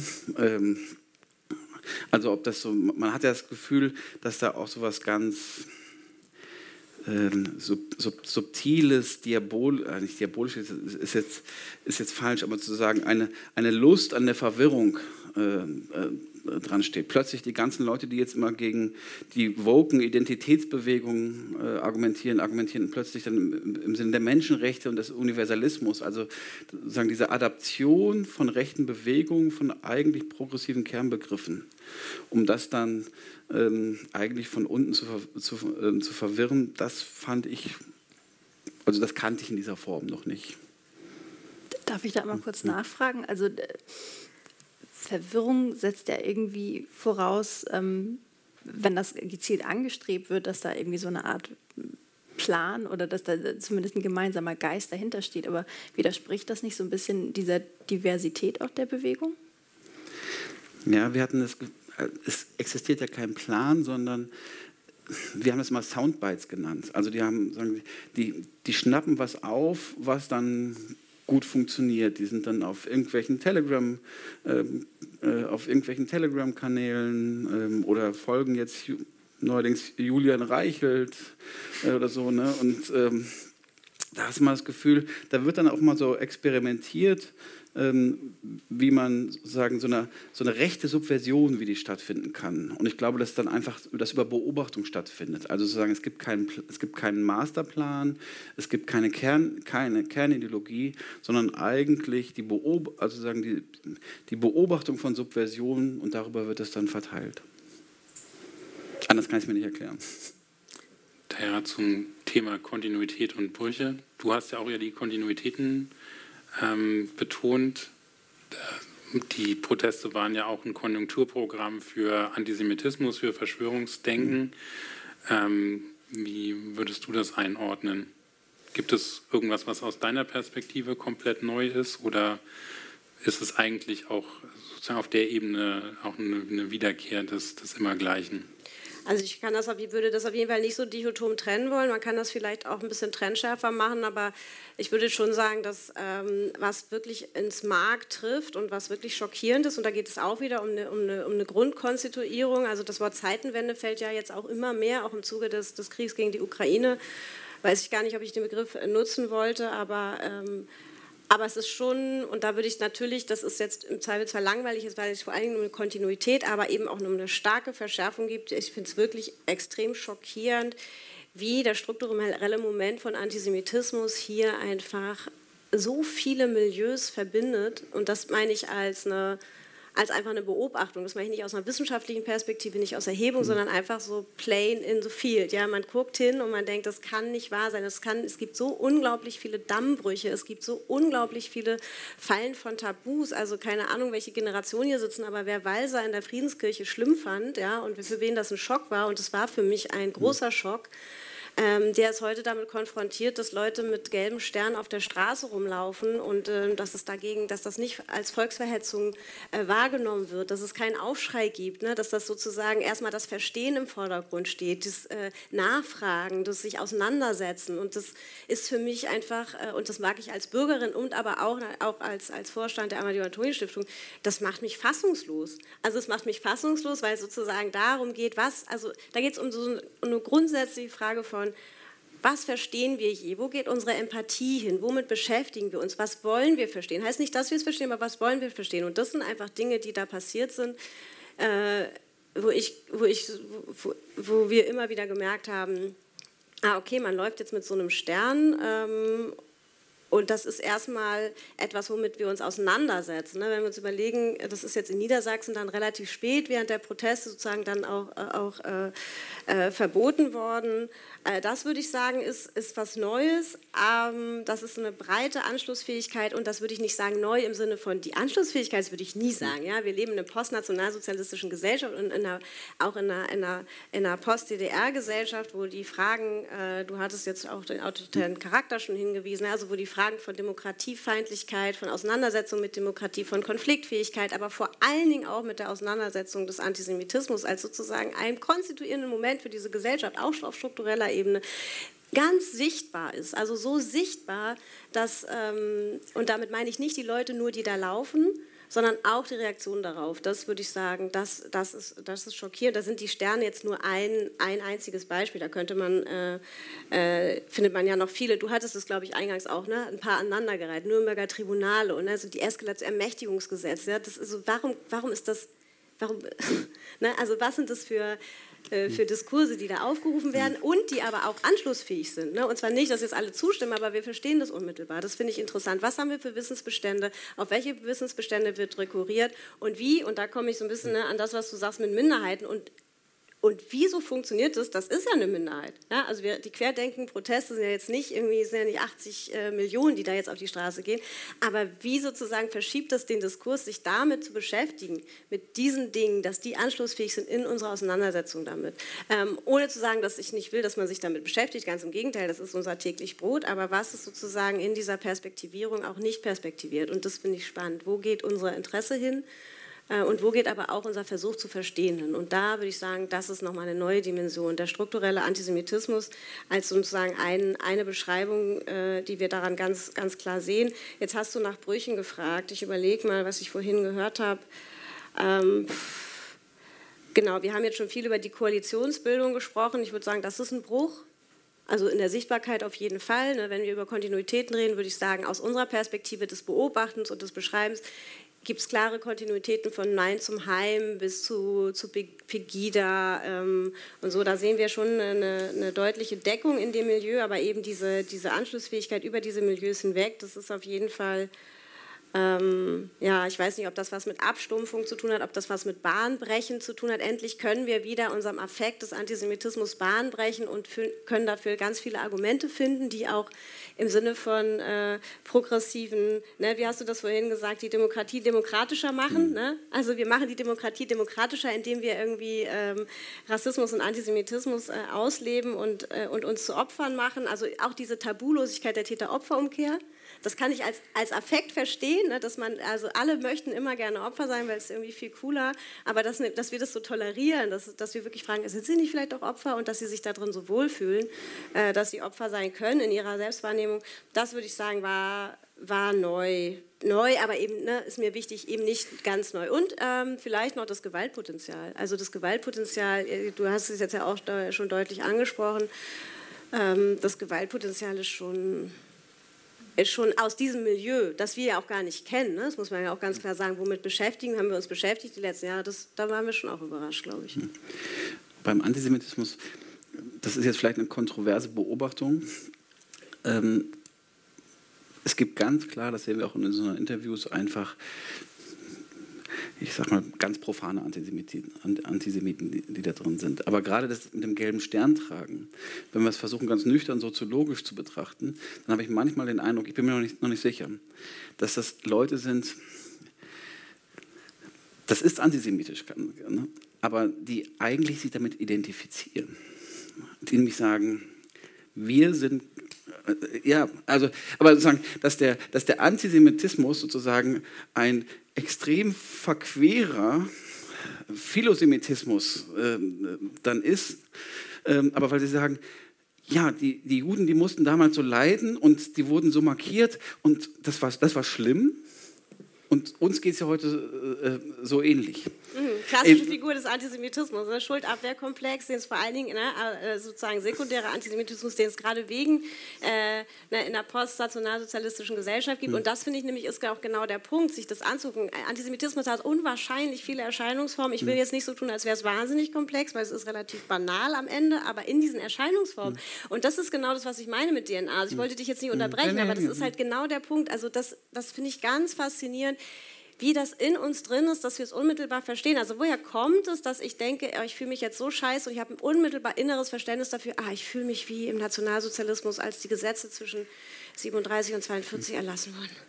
Ja, da bin ich ganz betroffen. So, ich habe da ein unmittelbares Verständnis, aber ich kann, den, ich kann sozusagen den Konnex, so, was ist eigentlich meine konkrete historische Verordnung, was ist die historische Verordnung und wie kann ich, wieso kann ich mich damit identifizieren? Und noch dazu in einer deutschen historischen Situation, wo die Wahrscheinlichkeit, und äh, wahrscheinlich ernte ich jetzt hier nicht nur Freundschaften, aber wo die Wahrscheinlichkeit, dass ich aus einer Täterfamilie komme, ne, also dass wenn wir uns das, ne, also auch noch relativ hoch ist. So, also wo, die, wo ich sagen würde, genau, also das, und da geht es mir nicht um unverhohlenen Antisemitismus, ne, äh, den wir ja auch an vielen Orten ganz konkret so sehen, auch im Rahmen der Demonstration und aber auch weit darüber hinaus, äh, sondern geht es mir genau darum, ne, also genau darum, was ist die Anschlussfähigkeit und was ist auch unsere, was sind auch unsere Werkzeuge, das zu demaskieren. Also das meine ich, ne, das unmittelbare Leben. Ich sehe einen gelben Stern, da steht ungeimpft drauf und ich bin zutiefst empört darüber. Und zwar, weil ich irgendwie Interesse habe an dem einem Schützen der Demokratie in der historischen Verantwortung auch für uns selbst. Nicht, ne, jetzt nicht äh, missverstehen im Sinne von für irgendwelche anderen, für Israel oder hast du nicht gesehen, sondern für unsere eigene mhm. demokratische Kultur. Da, wir können das nicht dulden, dass man sich da auf eine Stufe stellt ähm, und es ebenso gefühlig, ne, weil mhm. ja genau, Philosemitismus eine Erscheinungsform von, von wirklich ekelhaftem Antisemitismus. Und das ist dann sozusagen, also aus, meiner, aus unserer Perspektive auch irrelevant, wie die Person sich darin selbst verordnet, sondern das sind sozusagen die, die gute Beschreibung auch von, wo, wo sehen wir sozusagen den Antisemitismus. Mhm. Unabhängig davon, ob der Träger dieses Antisemitismus das für sich in Anspruch nimmt, das ist dabei nicht relevant. Jetzt würde ich in der letzten Runde gerne mal einen Ausblick wagen noch, weil wir haben ja vorhin schon gesagt, die Proteste sind in der Form nicht mehr so sichtbar, sie transformieren sich. Ähm, was muss jetzt eigentlich aus der Perspektive von euch dreien passieren in der Situation? Also was wäre die Aufgabe, ähm, die diesen drei Perspektiven der Wissenschaft, der, dem Journalismus und der Zivilgesellschaft ähm, zukommen jetzt? Wo, was sind sozusagen die offenen Fragen, mit denen man sich jetzt beschäftigen muss und nicht erst sozusagen, wenn die nächste Welle da ist? Ähm, was ist sozusagen, was sind die Learnings in, ähm, im Journalismus zum Beispiel? Was sind die Sachen, wo, ähm, wo man langfristig vielleicht auch hingucken muss? Also ich weiß gar nicht, ob man das jetzt schon so klar sagen kann. Ich, irgendwo bin ich auch so ein bisschen zwischen den Positionen, muss mich an vieles erinnern, was wir schon besprochen haben. Also diese Kritik vom, vom Anfang von Oliver kann ich total verstehen. Dieses, ähm, wir haben uns teilweise sehr auf, ähm, ja, auf, auf die krassen Aspekte der Proteste eingeschossen. Ich, also es, natürlich war es auch so, dass wenn man mit so einem Thema beauftragt wird, äh, Kollegen oder Kolleginnen gezielt losgegangen sind und geguckt haben, also auf einer Demo waren und nur danach geguckt haben, wo finden vielleicht äh, rechtsextreme oder antisemitische äh, Momente da, da statt. Und von daher kann ich diese Kritik verstehen, aber andererseits weiß ich zum Beispiel auch nicht, ob, ob ähm, das jetzt aus, aus deiner Perspektive, ob, ob, wir da einen guten Job gemacht haben, denn ich hatte den Eindruck, viele haben versucht, da besonders genau hinzuschauen, aber vielleicht immer noch nicht genug. Also man ist da irgendwie in den Medien auch, ähm, ja, also was richtig machen können wir sowieso nicht. ähm, das hat man irgendwie auch äh, die ganze Zeit so, so ein bisschen gemerkt. Und deswegen finde ich es auch total schwierig, jetzt zu sagen, wo man sich hinwenden soll, was man verbessern muss. Denn egal, wen ich hier frage, jeder wird da wahrscheinlich eine andere Antwort drauf haben, was wir als Medien verbessern sollen. Da haben irgendwie alle eine Meinung zu. Also nach Pegida erinnere ich, gab es so die Bewegung, mehr zu erklären, wie funktioniert eigentlich Journalismus. Ich glaube, das fand ich die ganze Zeit. Also, das fand ich auch ja. eine richtige Reaktion, zu sagen, okay, ihr sagt, wir werden von Merkel gesteuert, kommt doch mal in unsere Redaktionssitzung und dann seht ihr, wie, hm. wie, wie Medien funktionieren, wie eine Nachricht produziert ja, wird. Tatsächlich fand ich das auch eine interessante Beobachtung ähm, in diesem Zuge. Die hatten ja alle ihre eigenen Medien. Also wie unglaublich viele äh, YouTube-Sendungen und, und ähm, Formate auf, auf Telegram oder whatsoever haben ja auch einen unglaublich journalistischen Anschein gehabt. Ne? Die haben da ganze Studios gebaut und äh, einen Nachrichtensprecher oder eine Nachrichtensprecherin dahingesetzt. Ähm, und dann aber Journalismus zu vermitteln, ist, glaube ich, unglaublich schwer, weil ein großer Teil ja schon davon überzeugt ist, dass sie genau wissen, wie es gemacht wird. Also wie soll ich jemandem etwas beibringen, der schon, schon so eine klare Vorstellung davon hat? Und also ich merke jetzt, dass trotzdem aber unsere Versuche auf total offene Ohren stoßen, je mehr wir uns selber erklären und ähm, dass man vielleicht auch auf einem anderen Kenntnisstand so ein bisschen ansetzen muss, weil durch soziale Medien hat auch jeder irgendwie eine neue Idee davon, wie Inhalte gemacht werden. Das heißt, ich setze mich kurz hin, schreibe was auf, spreche das in meine Kamera ein und los geht's. Und ähm, dass es nicht immer ganz so einfach ist, äh, muss man ja noch, noch genauer erklären. Und ich glaube, da sind wir auch gerade noch, noch mehr dabei. Aber es gibt ja auch sozusagen eine neue Konkurrenz mit diesen Verschwörungsunternehmern, die ja ihr Geld damit verdienen, dass sie mhm. äh, ja wie Ken Jebsen zum Beispiel, einfach äh, viele Leute haben, die sie dauerhaft unterstützen. Und die brauchen ja auch diese Erzählung, dass mhm. die Medien lügen. Das hat ja Ken Jebsen 2014 schon erzählt. Ähm, insofern ist das vielleicht auch eine Situation, aus der man schwer rauskommt, weil sozusagen die Gegenerzählung die ganze Zeit weiter aufrechterhalten werden muss, auch Klar. aus Eigeninteresse. nee, ich, das ist unglaublich schwierig, mit diesem Angebot da auch zu, zu, ähm, zu konkurrieren. Und wenn man erstmal diesen Ruf hat, nur zu lügen, ähm, wie soll man da das Gegenteil beweisen, wenn jemand so fest davon überzeugt ist? Das ähm, lässt sich, glaube ich, kaum bewerkstelligen.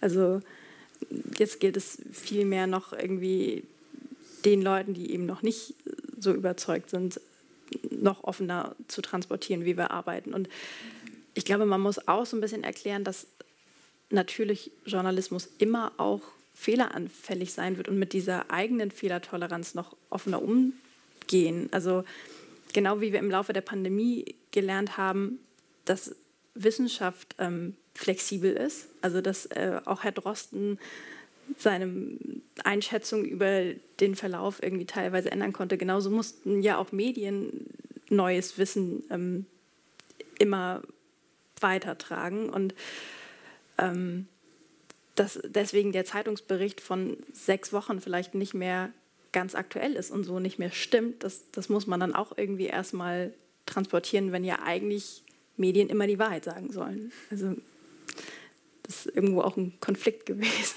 oder nicht so ganz einfach zu handeln.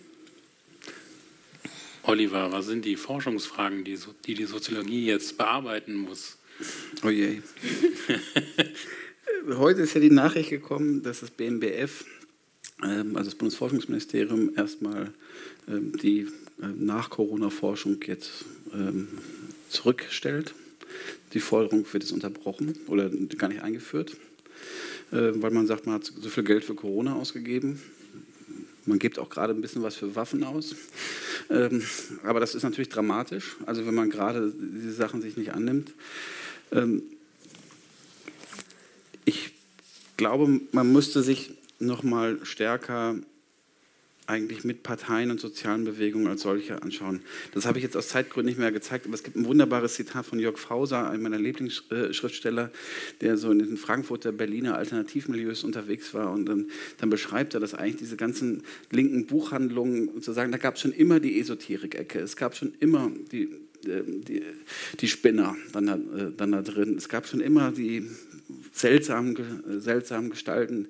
Der Marburger George Fulbert hat mal gesagt, jede soziale Bewegung hat eine absolute Anzahl von, von Spinnern. Und je größer die Bewegung ist, desto weniger sieht man sie, aber sie sind dann da.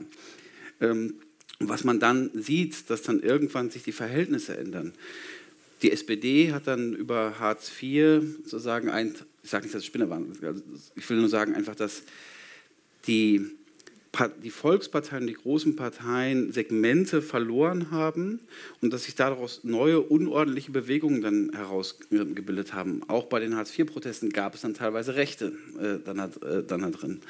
Danach hat dann die CDU einen, den rechtskonservativen Teil verloren über äh, Pegida, vor allen Dingen im Osten. Jetzt hat sie Grünen im Grunde erwischt. Das sozusagen, also jede Partei sozusagen hat ihr, an, hat, hat ihr anderes und wir können das aber eigentlich auch sehr lang zurückverfolgen. Also was man, wenn man sich Querdenken anschaut, dann kann man zurückgehen bis in die 70er Jahre zum Alternativmilieu, zum, Psycho, äh, zum Psychoboom, ähm, zu, zu Osho. Man kann sich auch dann die Eliten anschauen, die alle fleißig die Bücher von Peter Sloterdijk ähm, äh, kaufen, der dann selbst die orangenen Gewänder getragen hat. Ähm, die, die ganzen Kontinuitätslinien dann nochmal zu verstehen und zu rekonstruieren, würde uns eventuell helfen, ähm, mal, von diesen Bewegungen dann doch nicht so überrascht und so irritiert zu sein. Und das andere ist, ich glaube, dass wir ganz dringend eigentlich eine Forschung bräuchten, die in die Zukunft schaut. Ähm, was man natürlich als Soziologe nicht kann, aber ähm, was wir jetzt wissen ist, zumindest wäre das unsere Interpretation, dass diese Leute auf der Basis von begrenzten Freiheitseinschränkungen sagen, sehr stark emotional angefasst wurden. Ähm, und die gleichen Leute, das sehen wir jetzt beim Ukraine-Krieg, wir haben auch jetzt nach dem 24.02. noch weiter Interviews geführt. Das war auch dann ganz interessant. Und das Interessante ist, also war, das waren jetzt keine Putin-Fans. Übrigens anders, als es teilweise in den Medien dargestellt wurde. Zumindest bei, also zumindest bei den Leuten, das waren keine Putin-Fans, aber sie haben das gleiche Prinzip angewendet. Sie haben nämlich gesagt, wir glauben Russia Today und dem Putin-Narrativ mehr. Also sie waren immer noch keine Autoritäre, die gesagt haben, dieser Typ damit sozusagen, das ist unser Führer. Aber sie haben dann versucht, sich eher über Russia Today in diese Kanäle eine, eine, eine Gegenwahrheit dann aufzubauen. Also das ist das eine. Und das andere ist, ähm, ist ja herrlich warm heute in Hamburg. Ähm, ganz selten, aber das werden wir ziemlich häufig in nächster Zeit bekommen. Und das heißt, ähm, ähm, das, es gibt diese Woche ähm, einen sehr interessanten Text von Bernd Ulrich in der Zeit, ob das alles so aufgeht, aber er sagt, das, das, das Klima ist die, ist die vierte Kränkung der Menschheit. Ne? Also vorher, ich zähle jetzt nicht alles auf, wäre wär zu lang, aber er sagt, also sagen, das, das, Wissen um das Klima, das der Mensch nicht beherrschen kann, ist eine unwahrscheinliche Kränkung. Und deshalb gibt es auch so eine starke Klimaleugnerbewegung. Aber wir können eigentlich davon ausgehen, dass wir in den nächsten 20 Jahren bestimmte Einschränkungen unserer Freiheit bezüglich von Klimamaßnahmen haben werden. Es wird CO2-Einschränkungen ähm, geben, außer man will sozusagen ganz stark auf Doom äh, hinaus. Es wird Flugverbote geben, es wird Einschränkungen bei Autos geben. Jetzt gibt es schon das Verbot der Verbrennermotoren, also welche Form es ist, weiß ich nicht. Aber das sind alles Punkte, wo ich glaube, dass gerade dieses Moment der Freiheitseinschränkung eine unheimliche affektuelle Aufladung haben kann. Und im Grunde die Gesellschaft, ich mag diesen Begriff aber eigentlich nicht, vorausschauend resilient für solche Konflikte zu machen und das mal vernünftig zu antizipieren. Das wäre eigentlich auch für die Soziologie, aber auch in Zusammenarbeit mit Zivilgesellschaft und Medien ganz, ganz wichtig. Genau, das ist die, ja, die Aufgabe der Zivilgesellschaft ja. im Grunde genommen. Und das ist ja auch, hat ja, ist ja auch ein Vorteil, wenn es sozusagen um, um Bewegungen geht, die sich in, also wo es eine Kontinuität gibt, wo man weiß, da gibt es bestimmte Grundelemente, die immer wieder neu aufgewärmt werden. Genau, weil vielleicht kann man zur Zukunftsperspektive noch die Erinnerungsbearbeitung äh, hinzunehmen, weil daran mangelt es. Also es ist ein mhm. langweiliges Thema, aber daran mangelt es. Wir Resilienz in die Zukunft gucken bedeutet, lasst uns mit dem beschäftigen, was wir schon wissen. Wir haben Wissensbestand, wir müssen uns damit auseinandersetzen denn wir können nicht immer wieder, das ist ja auch die Lust, das hat wie so irgendeine Art Lustprinzip, ne? Mhm. wir, wir, wir, wir, wir, wir, wir, tun, wir tun Dinge und danach reflektieren wir sie. Und dann setzen wir uns hin und sagen, ja, wir reflektieren das so großartig, ja? wir beschäftigen uns mit uns selbst, wir wissen genau, und dann kommt der Satz nie wieder. Ja?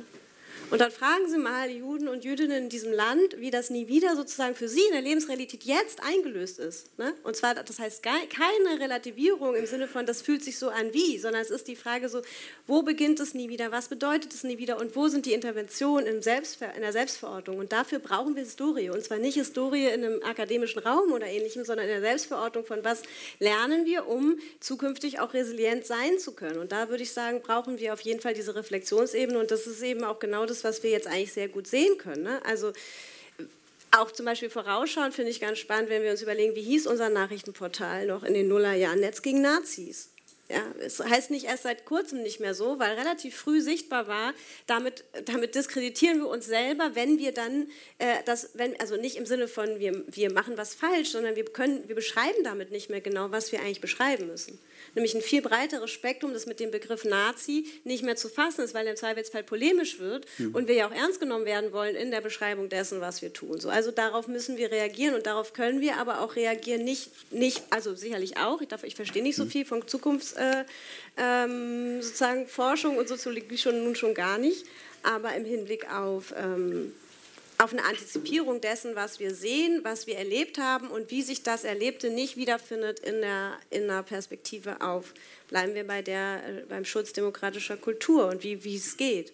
Ne, ich sage nur ganz plattes Beispiel Weimarer Republik und, äh, und AfD. Ja? Also gucken wir uns einfach ein kleines Beispiel. Entschuldigung, ich habe so ein Problem hier mit diesem Mikrofon, das ist immer irgendwie das macht mich auch verrückt. Ja. Ähm, aber es ist doch interessant, ne? also eine, eine Anekdote, das, danach höre ich auch auf, aber ich finde das total äh, spannend, dass äh, in Thüringen die, die CDU ihre Windkraftverordnung ähm, äh, durchsetzt mit den, mit den Stimmen der AfD. Und auf die Frage, wie kann das sein? Sind das jetzt weitere Tabubrüche? Sind das jetzt weitere Dämme, die brechen? Äh, können Sie das wirklich verantworten? sagt der CDU-Mann. Ähm, wir können doch jetzt nicht immer mit Moral argumentieren. Was soll das denn? Wir müssen im Interesse der BürgerInnen handeln. Und das finde ich interessant. Das finde ich interessant. Dafür brauchen wir eine historische Perspektive, dafür brauchen wir sozusagen Resilienz, aber dafür, wir haben die Werkzeuge. Wir haben die Werkzeuge. Wir brauchen den politischen Willen, dafür sind wir auch als Zivilgesellschaft da. So, diese Werkzeuge können wir anwenden und das müssen wir tun. So. Wir haben uns jetzt ein bisschen verquatscht. Ähm, ich würde, falls es jemand aus dem Publikum drängt, noch zwei, drei Fragen entgegennehmen?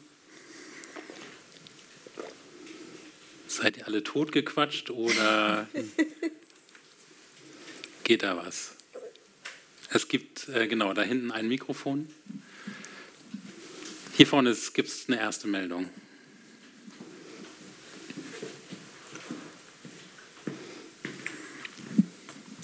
Vielen Dank für die interessante Diskussion.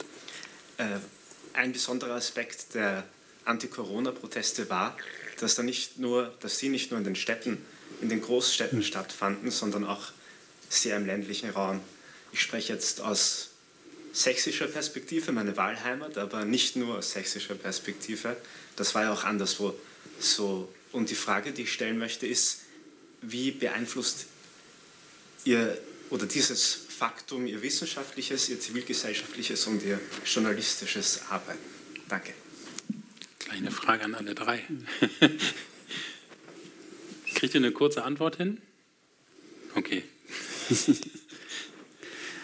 Wie es das Arbeiten beeinflusst, das kann ich nicht genau sagen. Ich kann nur sagen, dass wir sehen, dass das eine Bewegung ist, die sehr stark im, im, im Fluss ist und dass das eigentlich für eine, eine, Aufforderung wäre, dass man so eine Art soziologische Dauerbeobachtung äh, machen müsste, um das zu verstehen, weil ich glaube, dass die Bewegung heute ganz anders ist, als sie begonnen hat, auch mit unterschiedlichen regionalen Schwerpunkten und jetzt ländlich äh, da stattfindet. Und dass es, ich glaube, dass es da eher jetzt eine Fusion von bestimmten AfD-Milieus mit den Querdenkenmilieus äh, im ländlichen Raum ähm, gibt, weil man jetzt endlich gegen Berlin sein kann, gegen das Establishment. Ähm, aber äh, sagen, diese soziologische Dauerbeobachtung, Stichwort BMBF, werden wir wohl nicht kriegen. Mir ist sofort der ZAP-Beitrag eingefallen zu den Lokaljournalisten. Ja, mir auch. Das war auch das Erste, woran ich denken musste. Also es ist ein bisschen blöd, wenn man schon wieder so den, äh, den Miesepeter spielt und immer nur auf das größte Problem schaut. Aber ähm, tatsächlich haben einige Kollegen gerade im ländlichen Raum beobachtet, dass es extrem problematisch war, wenn Lokalreporter angegangen werden auf, auf diesen Spaziergängen, wie sie da hießen. Ähm, wir haben so ein bisschen versucht zu untersuchen, oder eine Kollegin hat sich das genauer angeschaut, ob ähm, sich dadurch auch die Berichterstattung ändert. Das wäre natürlich äh, so der schlimmste Fall, dass man auch durch ähm, den harten Angang von JournalistInnen dann davon zurückschreckt, das Thema zu bearbeiten oder anders über die Proteste berichtet, als man es sonst getan hätte. Ähm, das ließ sich nur so teilweise bestätigen, denn natürlich über die Berichtung, äh, Berichterstattung, die es da nicht gab, wissen wir ja nichts. Ähm, aber ich glaube, dadurch, dass es ja sowieso einen Rückgang aus dem Lokalen gibt, was Journalismus angeht, war das da echt schwierig, das zu fassen und äh, lohnt sich, den Subbeitrag nochmal zu gucken. Der war sehr gut. Ja, und für mich ist das äh, tatsächlich eine, eine, sehr angenehme Frage. Wir arbeiten ja seit 20 Jahren, äh, haben angefangen, Schwerpunkt Ostdeutschland, mittlerweile bundesweit, aber das ist unsere Heimat, ländliche Räume Ostdeutschlands und dort die Stärkung auch von lokalen Initiativen. Und Sachsen kann ich ganz konkret beantworten, es war lange abzusehen und wir haben deshalb sehr früh angefangen, dort ganz konkret lokal vor Ort in Leipzig ein Büro auch zu etablieren. Und da arbeiten wir zu Verschwörungsideologie, weil Verschwörungsideologie, das wäre auch das, was ich, ne, was ich so in eure Richtung, ne, also das ist ja ein total verlorener Posten, äh, sich sozusagen dagegen zu wehren. Ne? Jede mit Verschwörungsideologie sind ja nicht, also sind hartnäckig und kann man auch nicht gegen argumentieren, aber man kann, ähm, man kann das Umfeld, man kann die Milieus, man kann die AkteurInnen von Gewerkschaft äh, über Schule, über SchülerInnen, äh, MultiplikatorInnen, man kann da sehr viel machen, sehr viel Unterstützung geben und das machen wir seit ein paar Jahren in der Antizipierung dessen, dass das noch schlimmer werden wird und das ist dann noch viel schlimmer geworden und da würde ich nämlich auch einfach sagen, da sehen wir, ne, deshalb habe ich gerade auch mit Thüringen erwähnt, Bautzen ist auch ein gutes Beispiel. Wir sehen kaum noch Unterschiede im lokalen Raum, äh, was die politischen, demokratischen politischen Parteien angeht und deren Interventionsmomentum in diese äh, Dinge und äh, genau, politische Bildung interveniert nicht, aber politische Bildung kann begleiten und muss aufklären. Und das tun wir zum Beispiel explizit in ländlichen Räumen und ganz explizit in Sachsen mit bestimmten Projekten genau dazu. Noch jemand so eine schön kurze Frage?